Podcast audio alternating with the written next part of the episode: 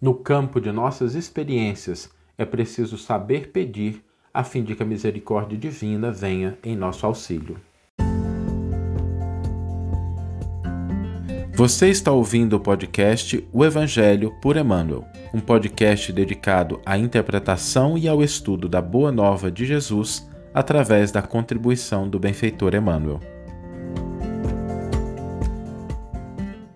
Olá, meus amigos, olá, minhas amigas, sejam todos muito bem-vindos. Estamos começando mais uma reflexão diária, esse momento em que nós abrimos um espaço na nossa mente, no nosso coração, para uma mensagem do Evangelho de Jesus e um comentário de Emmanuel que nos ajuda a compreender e colocar em prática os ensinos do Cristo.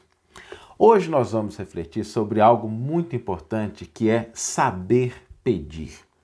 Pedir auxílio, pedir ajuda sobretudo da misericórdia divina, sobretudo do próprio Cristo. Mas, Saulo, pedir é uma coisa tão simples, tão tranquila, todo mundo sabe pedir. Pois é, nem sempre. Existe uma maneira eficiente da gente pedir e existe uma maneira que não é eficiente, que não é produtiva. E hoje a gente vai aprofundar um pouco mais nisso, porque quando a gente lê o Evangelho, há um, algumas passagens de Jesus que são interessantes, que elas nos informam exatamente essa necessidade de saber o que queremos. Muitas vezes as pessoas procuravam Jesus e Jesus endereçava a elas a seguinte pergunta: Que queres que eu te faça? E a verdade é que nós passamos por situações de dificuldade, por problemas, por obstáculos. Então, primeira coisa, é muito natural a gente pedir ajuda, a gente pedir auxílio. Lembrando que Deus é Pai e para pai a gente pede ajuda, a gente pede auxílio quando precisa. Só que é importante a gente saber pedir, a gente saber endereçar as nossas solicitações. E quando Jesus endereçava essa pergunta às pessoas, né, que queres que eu te faça? Que queres que eu faça? Isso remetia a pessoa a uma série de reflexões. A gente vai destacar alguns elementos importantes para que a gente possa pedir auxílio que a gente possa saber como pedir auxílio. O primeiro elemento fundamental é reconhecer a situação e a posição em que nós estamos dentro dela. Entender. Eu estou vivendo uma situação, ok. Qual é a minha posição dentro dela? Quais são as características da situação? Pessoal, por que, que isso é importante? Porque muitas vezes a solução dos nossos problemas está em nós mesmos. Não estou dizendo que todas, mas em muitas vezes a situação, a solução está em nós mesmos. Quando a gente olha para uma determinada situação com mais serenidade, com mais clareza, a gente começa a perceber assim: opa, essa situação que eu estou vivendo, eu tenho uma solução para ela. Às vezes pode até não ser a solução que a gente gostaria. Então, olhar para a situação, tentar entender o que está acontecendo, e, sobretudo, qual é a minha posição dentro dela. Porque às vezes a gente mesmo gera situações na qual a gente está inserido.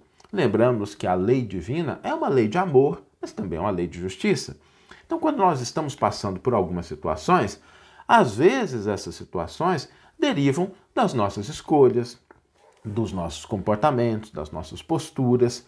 E a hora que a gente pede auxílio mas a gente olha para a situação, esse auxílio vem na forma de clareza, de entendimento, o que é muito bom, porque nos mostra aquilo que está mais fácil para que a gente possa resolver a situação, que é a nossa maneira de agir, a nossa maneira de se comportar. Quantos de nós já não passamos por essa experiência de às vezes a gente está vivendo uma situação, seja no ambiente social, de trabalho, doméstico, pessoal, e de repente a gente para e fala assim: poxa, mas essa situação complicada ela é derivada de algo que eu posso mudar, está nas minhas mãos mudar. Então, o primeiro ponto para que o nosso pedido de auxílio seja eficiente é que nós tenhamos clareza da situação. O que está acontecendo, quais são os elementos, qual que é a minha posição dentro da situação. O segundo elemento importante é a gente definir o que a gente quer. Nós já tivemos a oportunidade de tratar dessa temática aqui em outras reflexões. Hoje eu gostaria de aprofundar num aspecto diferente dela, que é nós não cairmos no equívoco de pedir meios e não fins. Como é que é isso? É que às vezes, ao invés da gente pedir a finalidade, a gente pede os meios. E a verdade é que não existem limites. Deus tem infinitos meios para atender os nossos pedidos, as nossas solicitações. Só que se a gente pede os meios e a gente não especifica os fins com clareza, o que acontece é que pode ser que esses meios não atinjam os fins que a gente quer. Deixa eu dar alguns exemplos claros para que a gente possa entender, porque isso é muito importante. Às vezes a gente fala assim: eu queria tanto que o meu filho fizesse faculdade de engenharia na USP. Ok, nada de errado com isso. Mas será que é isso mesmo que a gente quer? Será que é o que a gente está buscando é isso? Ou a gente quer que o nosso filho seja feliz, que ele tenha independência financeira, que ele possa viver com tranquilidade, que ele possa agregar algo de útil à sociedade? Será que o que a gente quer que ele faça engenharia na USP ou o que a gente quer são esses outros elementos? Porque para atingir essa felicidade, para atingir essa tranquilidade, para poder agregar algo na vida, o filho da gente pode virar um youtuber. Né? É uma profissão que não existia na minha época, mas hoje existe. Então, quando a gente inverte os meios, a gente começa a pedir os meios e não os fins, o que acontece é que muitas vezes a gente pede meios que não atendem aos fins que nós gostaríamos. Ainda que nosso filho fizesse faculdade de engenharia na USP, talvez ele não fosse feliz. Não sendo feliz, não desempenharia bem as suas atividades profissionais, não desempenhando bem as atividades, não teria independência, não agregaria valor à sociedade. Então é preciso tomar cuidado. Às vezes, até no crescimento espiritual. Às vezes a gente pede assim, mas eu gostaria tanto de contribuir com a divulgação do Evangelho, com a mensagem de paz, de amor. Para isso eu queria tempo, tranquilidade, eu queria ter recursos financeiros. E às vezes a gente esquece que a melhor forma da gente contribuir é na luta diária nos desafios, porque eles são moldados para que a gente fortaleça a nossa estrutura moral, a nossa musculatura moral. Então, às vezes, a gente pede para sair da luta quando a vitória está em permanecer na luta, no desafio, na busca, na constância. Às vezes a gente vira e fala assim: mas eu queria muito que as pessoas concordassem com as minhas ideias. Mas e se eu tiver errado? E se a gente estiver errado? É melhor que elas não concordem. Então, ao invés de a gente pedir que as pessoas concordem com a gente, que tal a gente pedir que a gente sempre conheça mais profundamente, que a gente aprenda mais, que a gente entenda mais? E aí a gente começa a entender esses aspectos. Eu me lembro de uma história do Chico que é, é assim, é uma história singela, mas é muito interessante. Ela está nesse livrinho, né? Um Homem Chamado Amor. É uma história de relatos de casos do Chico. É um livro muito interessante, vale a pena. É um livrinho pequenininho, curtinho. Quem tiver interesse, fica aí também uma recomendação de leitura para que a gente possa conhecer um pouquinho da vida do Chico. E tem um, um capítulo aqui, que é um capítulo muito interessante, chamado Bilhete para Jesus. Porque o Chico dizia que ele saía de casa e ele sempre voltava é, o nome do capítulo é Telegrama para Jesus, capítulo 38. E o Chico dizia que sempre quando ele voltava, ele voltava um quilo mais pesado. Porque as pessoas encontravam o Chico e iam depositando e entregando papeizinhos para ele com pedidos. Ô Chico, ora por essa pessoa, pede pela minha mãe, me ajuda nisso, e deixava ali anotado, e o Chico ia recolhendo aquilo com muito carinho, ia guardando nos bolsos. Quando ele chegava em casa, estava ali com um quilo mais pesado. E ele sempre tinha ali o hábito de, num determinado momento do dia, pegar aqueles bilhetinhos, colocar em cima da mesa, olhar e endereçá-los a Jesus. E ele estava passando por uma situação de problema de saúde. Chico às vezes tinha sérios problemas de saúde. E ele ficou sabendo de um medicamento que ele gostaria muito de experimentar, que talvez pudesse trazer auxílio para ele. E ele, endereçando aqueles pedidos, estava ali né, com os pedidos em cima da mesa, o Emmanuel apareceu para ele e falou assim: Meu filho, acho que você está assim um pouco preocupado, o que, que foi? Ele falou: Olha, tá, estou endereçando tantos bilhetes né, para Jesus, tanto, e eu estou querendo tanto essa coisa. O Emmanuel falou: Olha, meu filho, peça, né? Peça também, faz o seu bilhetinho para Jesus, escreve o que você está querendo. Aí Chico resolveu fazer. E aí, ao fazer esse pedido a Jesus, ele endereçou né, esse pedido, mas ele resolveu fazer a sua parte também, que é mandar o pedido para Jesus, mas mandar cartinhas a amigos que ele conhecia em São Paulo, no Rio de Janeiro, porque na cidade onde ele morava não era uma cidade que tinha esse medicamento, as pessoas não sequer conheciam o medicamento. Ele mandou várias cartas e aí o tempo foi passando. E qual não foi a surpresa do Chico quando um dia ele recebeu um pacote vindo do sul do país, de uma região totalmente diferente. Quando ele abriu o pacote, estava ali o remédio que ele estava buscando. Só que não tinha condição de identificar o remetente. E aí ele ficou preocupado, falou assim: Nossa, olha, a pessoa mandou o medicamento que eu estava procurando, mas não colocou o nome. E Emmanuel falou: Ué, Chico, mas para quem é que você fez o pedido? Para Jesus. Então agradeça a Jesus. Esse exemplo do Chico é um exemplo singelo, mas nos mostra que às vezes a gente pede as coisas numa determinada direção, mas a gente precisa se abrir para que às vezes a solução venha de outro local ela venha de uma circunstância totalmente diferente. E a gente precisa estar aberto para isso. E o último elemento para que a gente possa pedir com auxílio é o trabalho. Trabalho. Nós não podemos esquecer a parte que nos cabe no atendimento às nossas próprias necessidades e solicitações. Porque Deus vai oferecer tudo que é possível, mas a parte que nos cabe nós é que devemos prover. Às vezes existem componentes, como no caso do Chico, ele endereçou o pedido para Jesus, mas não deixou de mandar carta para os amigos. Então, a gente entendendo esses elementos, nós vamos começando a pedir com mais efetividade, a saber pedir.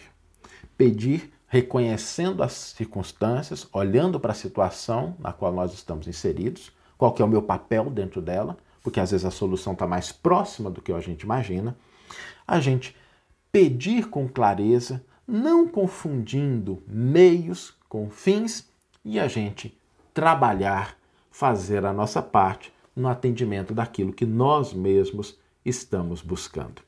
Essa a nossa reflexão de hoje, trazendo essa proposta de aprender a pedir com, com efetividade, sabendo pedir de uma maneira mais eficiente.